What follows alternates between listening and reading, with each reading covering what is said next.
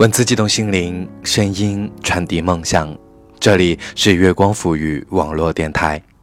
大家好，欢迎收听本期的沐月时光，我是你们的主播沐月。今天为大家准备的文章来自于大兵的小说《乖摸摸头》里的其中一个故事。对不起，整个故事分为两个部分，时间比较长，感谢大家的耐心倾听。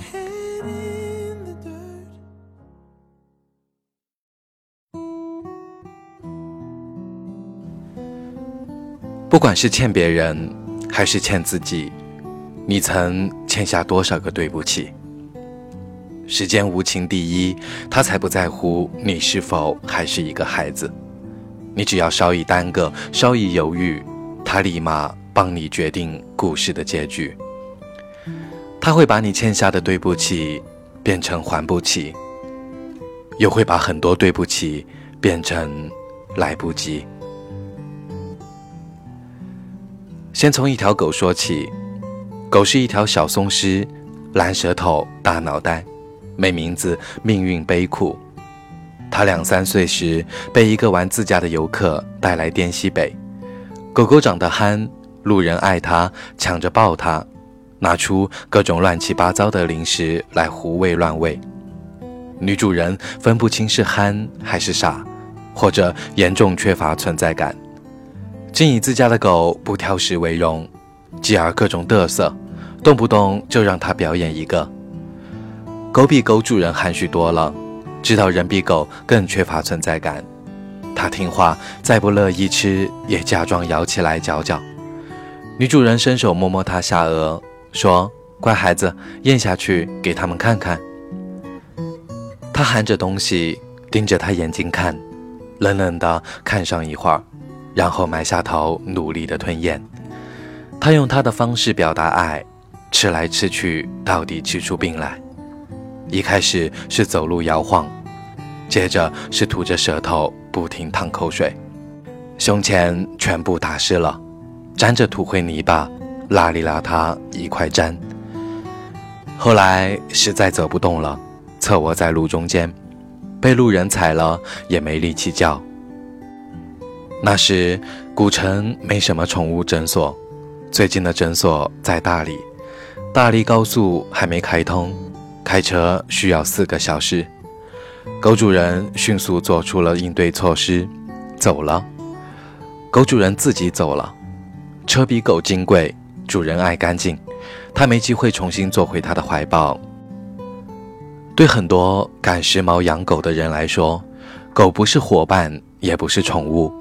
不过是个玩具而已，玩坏了就直接丢掉。他喊他孩子，然后干净利索的把他给扔了。没法儿骂他什么。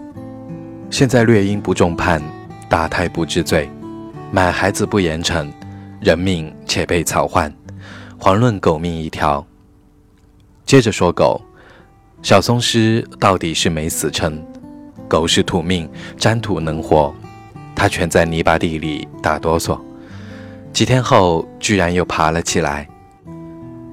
命是保住了，但走路只踉跄，且落下了一个爱淌口水的毛病，也不知道那是口水还是胃液，黏糊糊铺满胸口，顺着毛尖往下滴，隔着两三米远就能闻到一股子酸溜溜的味道。以前不论他走到哪儿，人们都满脸疼爱的逗他，夸他乖、可爱、懂事，都抢着抱他。现在人们对他视若无睹。墨分浓淡五色，人分上下九流，猫猫狗狗却只有高低两类分法，不是家猫就是野猫，不是宠物狗就是流浪狗。他青天白日的立在路中间，却没人看得见他。不为别的，只因为他是条比抹布还脏的流浪狗。都是哺乳动物，人有的他都有。人委屈了能哭，狗委屈了会呜呜叫。他不呜呜，只是闷着头贴着墙根发呆。古城的狗大多爱晒太阳，三步一岗的横在大马路上，吐着舌头伸懒腰。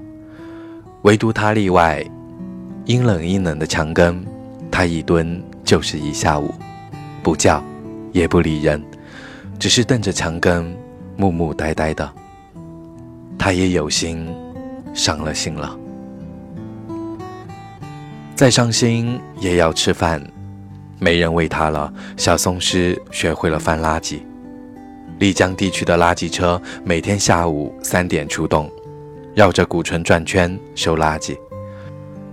所到之处皆是震耳欲聋的纳西流行音乐。垃圾车莅临之前，各个商户把大大小小的垃圾袋堆满街角。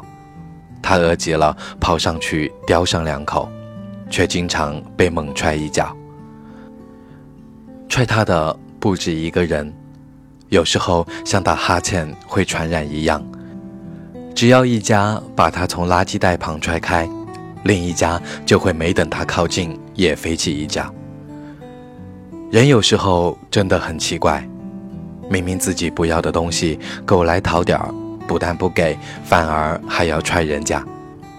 踹他的未必也是什么恶人，普普通通小老百姓而已。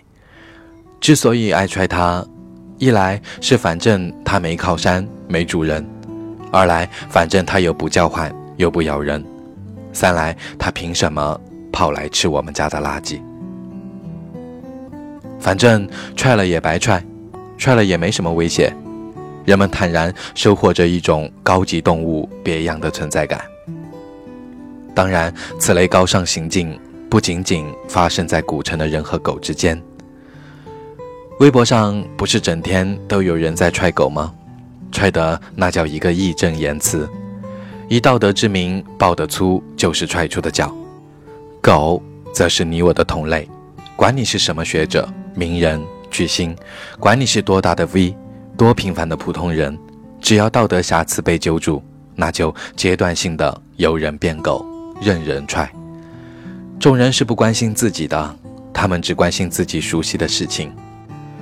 越是缺少德行的社会，人们越是愿意占领道德制高点，以享受头羊引领羊群般的虚假快感，敲着键盘的人想：反正你现在是狗，反正大家都踹，反正我是正义的大多数，踹就踹了，你能拿我怎么着？是啊，虽然那些义正言辞，我自己也未必能做到。我骂你出轨找小三是混蛋。呵呵，我又何尝不想脚踩两只船？但被发现了、曝光了的人是你，不是我。那就我还是人，而你是狗。我不踹你，我踹谁？反正我在口头上占据道德高峰俯视你时，你又没办法还手。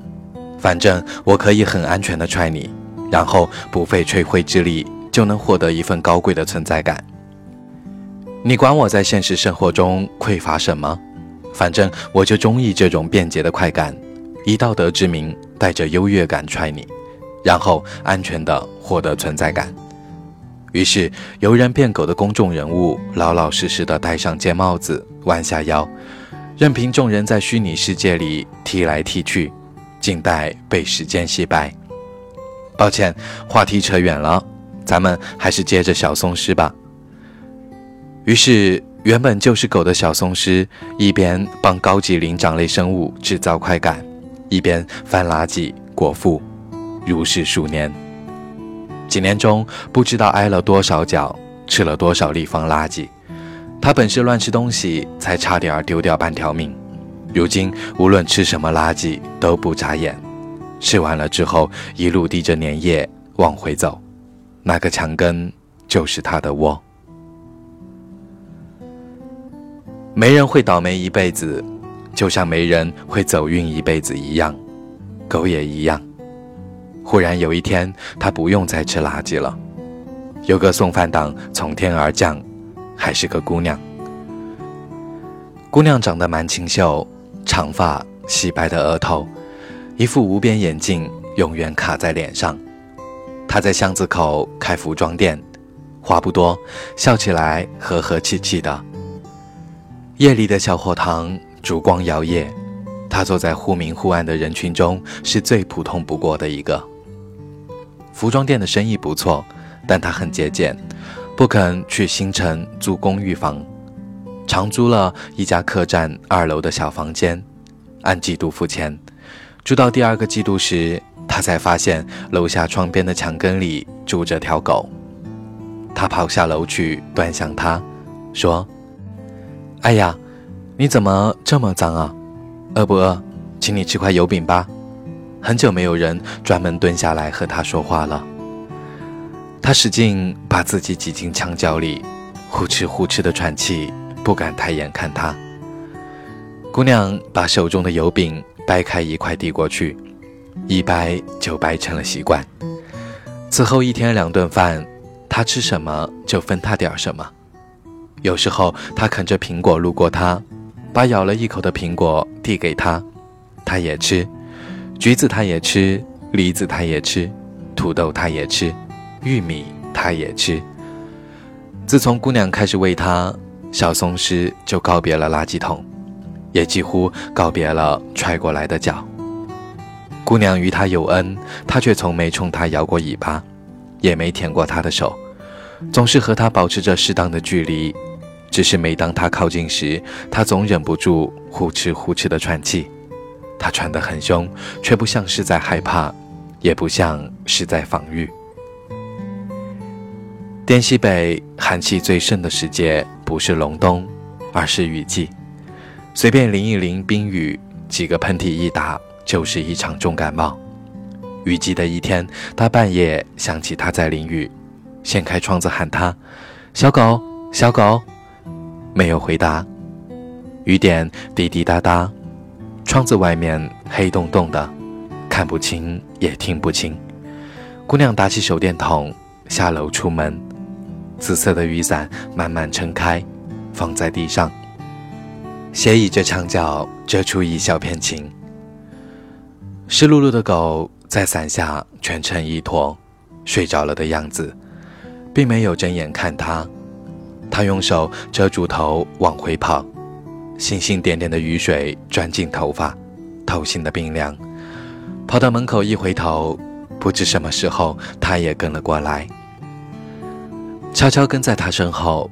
见他转身，立马蹲坐在雨水里，不远不近的保持着两米的距离。他问：“你想和我一起回家吗？”他不看他，一动不动。木木呆呆的一坨，他躲进屋檐下，冲他招手：“来呀，过来吧。”他却转身跑回那个墙角。好吧，他心说：“至少有把伞。”姑娘动个念头，要养这只流浪狗。院子里有一株茂密的三角梅，她琢磨着把他的家安置在树荫下。客栈老板人不坏。却也没好到随意收养一条流浪狗的地步，婉言拒绝了他的请求，但默许他每天从厨房里端些饭去喂它。女孩常年吃素，而狗自此有荤有素，日子久了，感情慢慢深了一点儿，喂食的方式也慢慢变化，一开始是隔着一米远丢在他面前。后来是夹在手指间递到他面前，再后来是放在手掌上拖到他面前。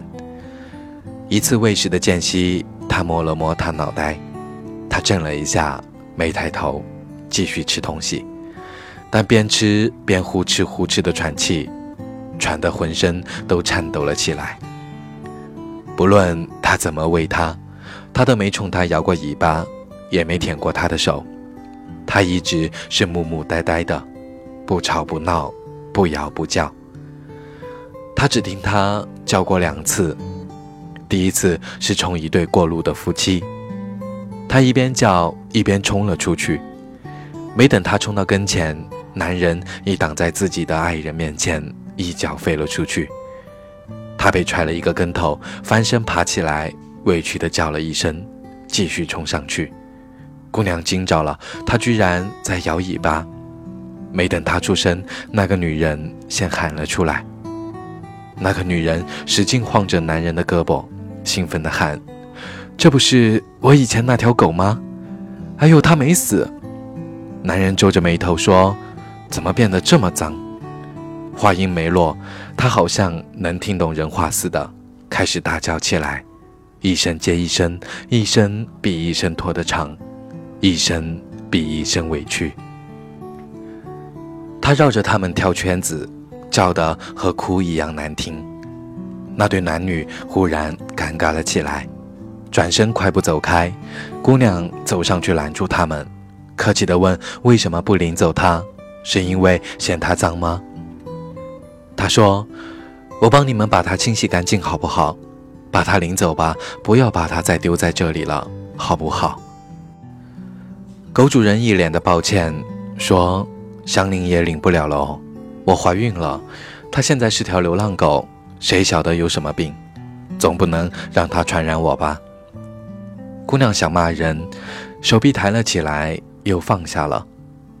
她忽然忆起了些什么，脸迅速变白了，一时语塞，眼睁睁地看着那对夫妻快步离开。狗没有去追，它木呆呆地立在了路中央。不再叫了，他好像完全能听懂人们的对话一样。那个女人或许还是有那么一点点愧疚的吧。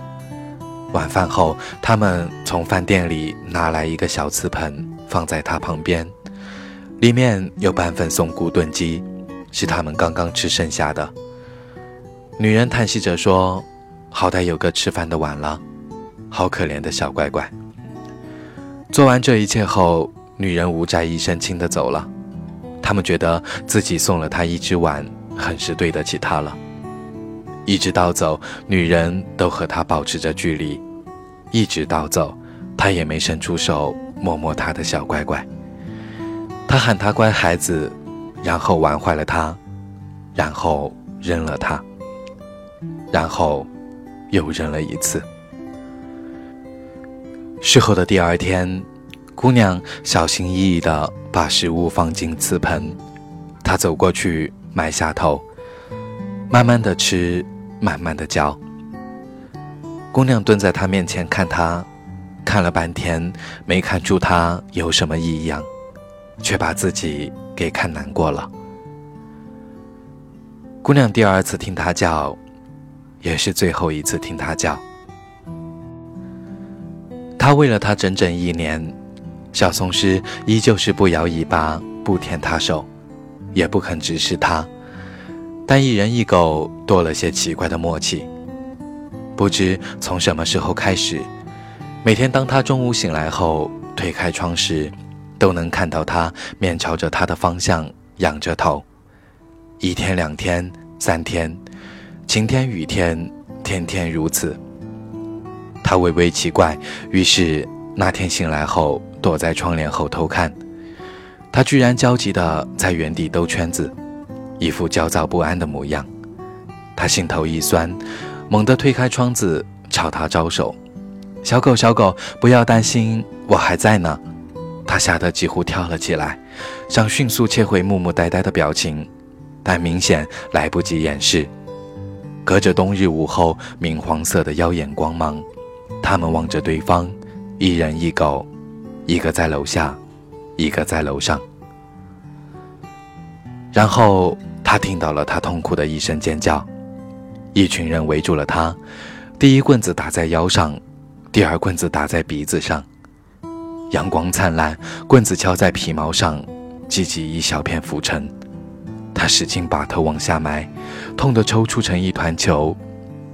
掌棍的人熟练地戳歪他的脖子，又是一棍打在耳后，再一棍，还是耳后。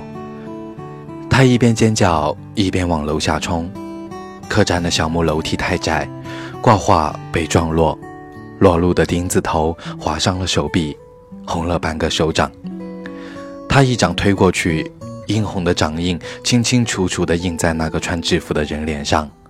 一下子冒出来一堆穿制服的人，他被反拧着胳膊摁在墙上，他们怒斥他：“为什么打人？”他声嘶力竭地喊：“为什么打我的狗？”七八个手指头点到他的鼻子前。你的狗，你的狗，你怎么不领回家去？他一下子被噎住了，一口气憋在胸口，半辈子的难过止不住的涌了出来，第一声痛哭就哑了嗓子。扭住他的人有些发懵，松开胳膊任他坐到地上。他们说：“你哭什么哭？我们又没打你。”路人过来劝解：“好了好了，大家抬头不见低头见的，别为了条狗伤了和气。”他抓住那人的袖口喊：“救救他！救救他！”路人叹了一口气，小心的打商量：“哎，各位兄弟，这狗它有没咬过人？留它一口气何妨？”手指头立马也点到他鼻子前，回头咬了人，你负责吗？路人挂不住面子，一把拽住那根手指头，局面一下子僵住。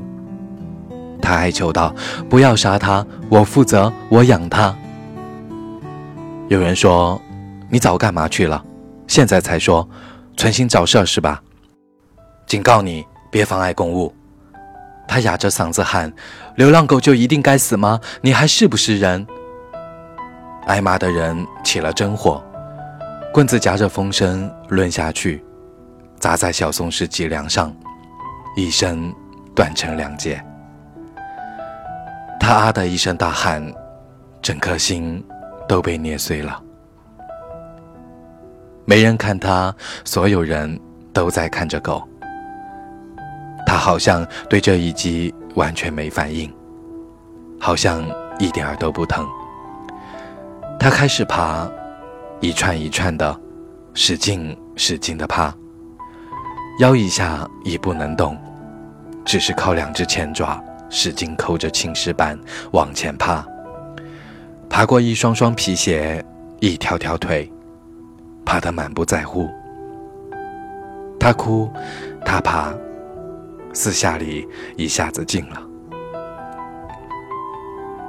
他跪在地上，伸出的双臂揽了一个空。他背对着他，爬回那个阴冷的墙根。他背朝着这个世界，使劲把自己贴挤在墙根夹角里。忽然，一个喷嚏打了出来，血沫子喷在墙上，又溅回身上，溅在白色的小瓷盆上，星星点点。他长长的吐出一口气，然后一动不动了，好像睡着了一样。他哭着喊：“对不起，对不起，对不起。”他贴在地面上的脑袋猛地抬了一下，好像意识到了些什么。脖子开始拼命的使劲，努力的想回头看他一眼。腿使劲，尾巴使劲，全身都在使劲，终究没能回过头来。震耳欲聋的垃圾车开过来了。嬉闹的游人，亮晃晃的日头，白瓷盆里空空的。今天他还没来得及喂他吃东西。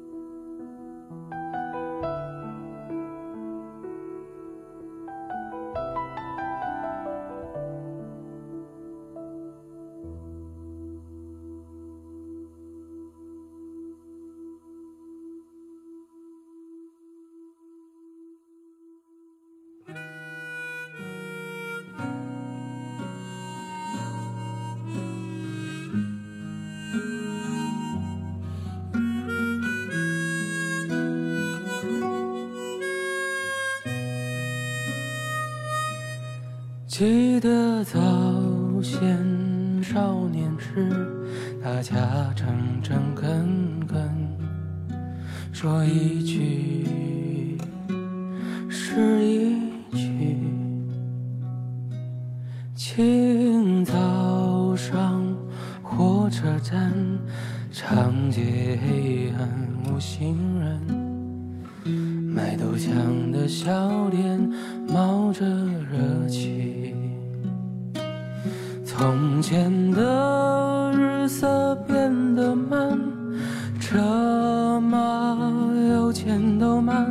一生只够爱一个